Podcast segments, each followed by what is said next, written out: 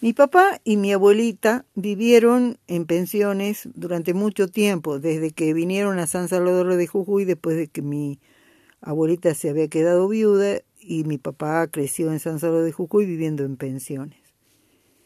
Eh, vivieron, vivieron ahí hasta 1948 porque en ese momento eh, se pudieron construir una casa para ellos. Los últimos años vivieron en una pensión de la calle Otero de San Salvador de Jujuy, al lado del correo donde trabajaba mi abuela. La dueña tenía un hijo, Raúl, que era niño cuando mi viejo estaba con ellos.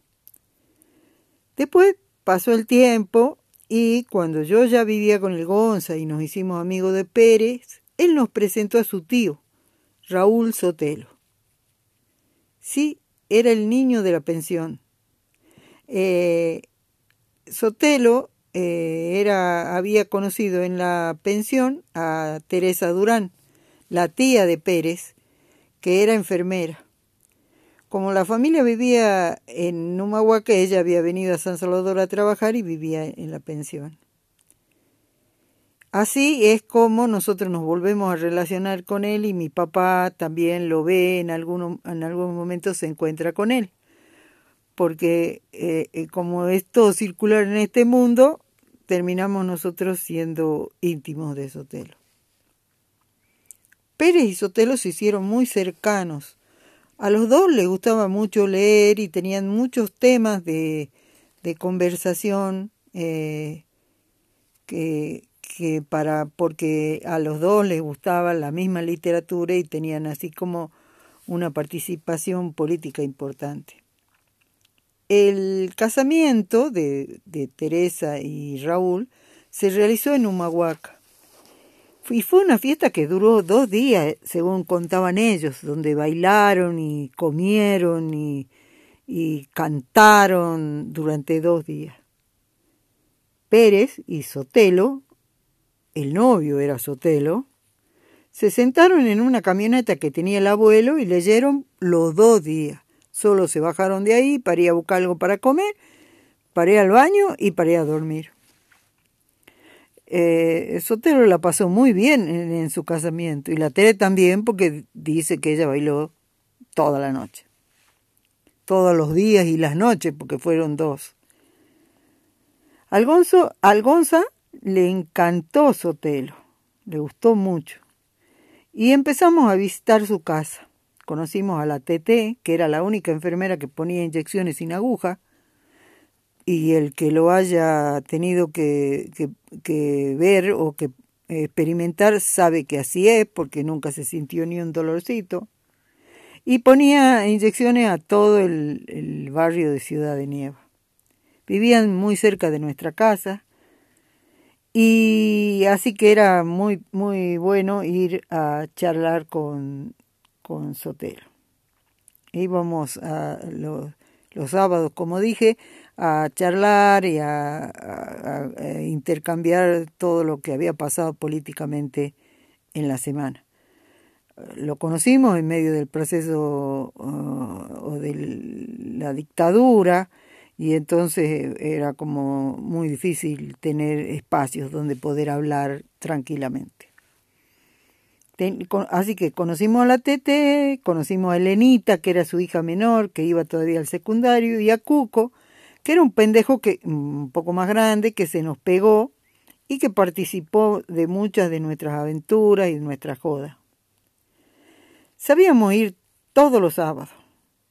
Él tenía una habitación que quedaba, que daba al patio y estaba llena de libros, de revistas y de diarios. Tenía un sofá, un escritorio y por supuesto una máquina de escribir. Raúl eh, compraba todos los diarios y leía todas las novedades, eh, sabía todas las novedades de libros y revistas. Pérez lo jodía y le decía que algún día se le iban a caer encima esas pilas de diarios, revistas y libros y lo íbamos a tener que buscar abajo de todo eso. El gorito Sotelo era un pensador, un intelectual de la hostia, pero con muy bajo perfil. También era gremialista porque trabajaba en Luz y Fuerza y eh, trabajaba en, agua y energía de la provincia y era del gremio de luz y fuerza. Era dirigente. En las termas de Reyes hay unas casitas que, que le pertenecían al gremio porque eh, se habían construido para hacer la usina de agua y energía en ese lugar y después se las habían dejado para el gremio, para el turismo gremial.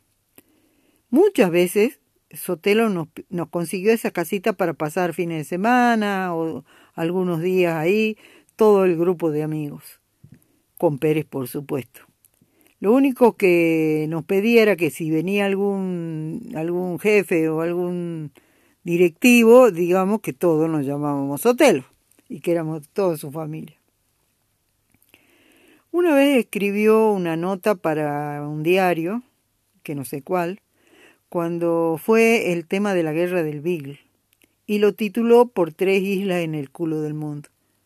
A mí ese título me pareció hermoso, por eso lo usé para alguno de mis podcasts. Eh, me pareció ese, ese artículo la mejor crítica a esa guerra estúpida. Era una guerra realmente estúpida.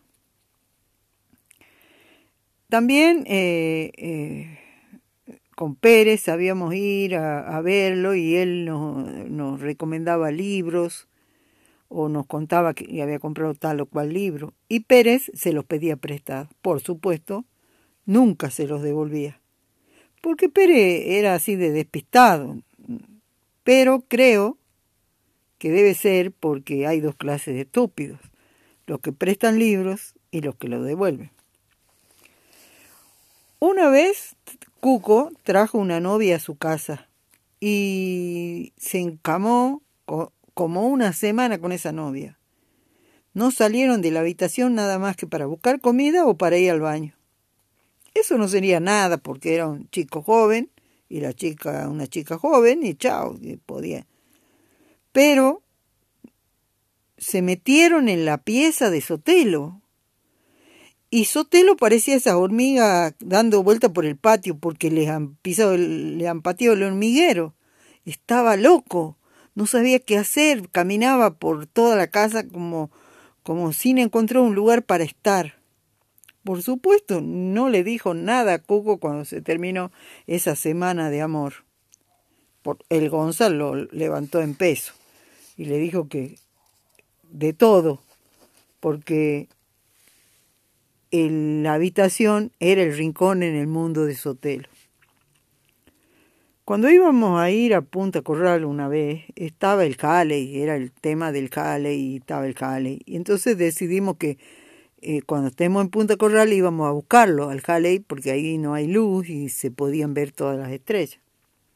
Entonces Pérez le pidió a Sotelo que le dé los binoculares que le preste sus binoculares. Tenía unos binoculares alemanes, no sé qué, hermosos, y, Sotelo le dijo, bueno, yo te lo presto, pero vos me lo devolvés, pero cuídamelo y no sé qué más.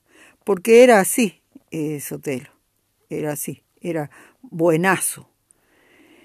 No, y, le, y se los prestó, y lo llevamos y lo llevamos allá y vimos el Halley, que fue muy divertido porque cada uno tenía su Halley y cada uno miraba para un lado distinto y todo el mundo que estaba en Punta Corral decía, ¡ay, ya está el Halley! y cada uno era la estrella que había elegido para que sea el Halley, porque en realidad ver, ver, no vimos nada. A la vuelta, en la mochila de González vinieron los, los binoculares y, para, y fueron a parar a mi casa, a San Pedrito. Y pasó el tiempo, no sé cuánto tiempo habrá pasado. Y un día viene Pérez a la casa a tomar café. Y estábamos charlando y nos cuenta que Sotelo le había pedido que le devuelva los binoculares y que, que él había tenido que ir a comprar unos binoculares nuevos que le costaron una pelota porque nunca los encontró, lo buscó por toda la casa lo buscó por todos lados, lo buscó y los buscó, porque Sotero le había reclamado, y, y no los había encontrado. Entonces el González se mató de risa y le dice, pero Pere, vos me lo diste a mí, están acá, están en mi casa, vos nunca me lo pediste.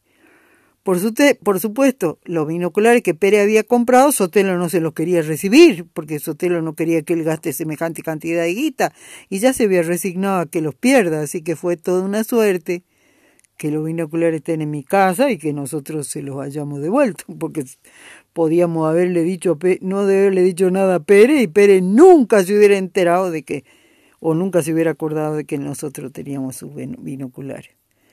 Sotelo era así, era un bombero. Cada quilombo que hemos tenido nosotros, que ha tenido Cuco, que Cuco ha tenido quilombos, cada quilombo que ha tenido cualquiera de nosotros, cualquiera de la familia, era un amigo de fierro, era un compañero, era un, salvador, era un bombero, un buen bombero. Eh, en este momento debe estar leyendo algo con, con Pérez y, González, o si ellos están de joda, él debe estar sentado en una nubecita, en un... no en una nubecita, porque él no está en el cielo. Debe estar sentado allá en el medio del fueguito, eh, sí, y, y debe seguir leyendo, porque estoy segura que están los tres juntos. Raúl Sotelo fue un imprescindible.